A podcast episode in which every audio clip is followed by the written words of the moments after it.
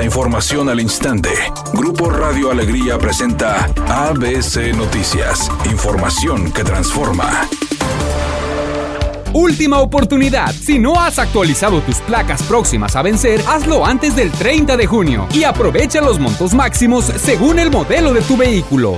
¿Qué tal? Muy buenas tardes, esta es la información. Aunque el drenaje sanitario está diseñado para recibir el agua usada de los hogares, los ciudadanos de la zona metropolitana de Monterrey lo usan para tirar botellas de plástico, grasa fría, llantas y hasta mascotas muertas, como un perro pitbull. Así lo constató ABC Noticias en una jornada de trabajo con empleados de agua y drenaje de Monterrey en el municipio de Apodaca, específicamente en la colonia Rincones de Huinalá. Levantar la tapa de concreto de un registro sanitario no es tarea fácil, esto debido a su peso y al de la pala de metal que se utiliza para retirar los residuos, sumado al calor de utilizar los guantes protectores, el casco, botas industriales y el uniforme. Sin importar el clima intenso de la ciudad y los malos olores que se desprenden del drenaje, la cuadrilla de la Central San Miguel atiende hasta 400 taponamientos a la semana según el mayordomo de alcantarillado Gustavo González, quien compartió que entre los residuos se han encontrado hasta animales.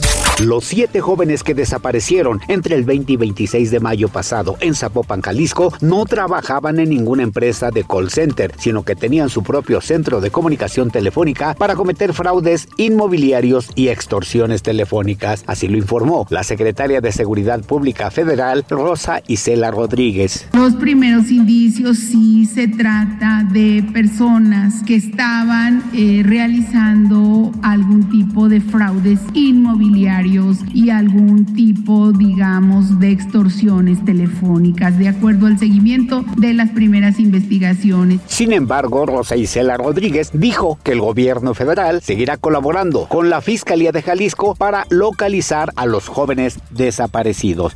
ABC Deportes informa. Finalmente el Tano Ortiz ha firmado con el equipo de los Rayados del Monterrey. Y bueno, el Tano, mucha gente lo cuestiona porque dicen, bueno, pues también llegó a donde mismo que Buse con el equipo del América. Por lo pronto, seguramente empiece la evaluación de plantel del equipo de los Rayados por el Tano. ¿Quién se va? ¿Quién se queda? ¿Y a quién va a traer también el Tano Ortiz para tratar de darle la vuelta rápidamente a esta situación de que Tigres es campeón?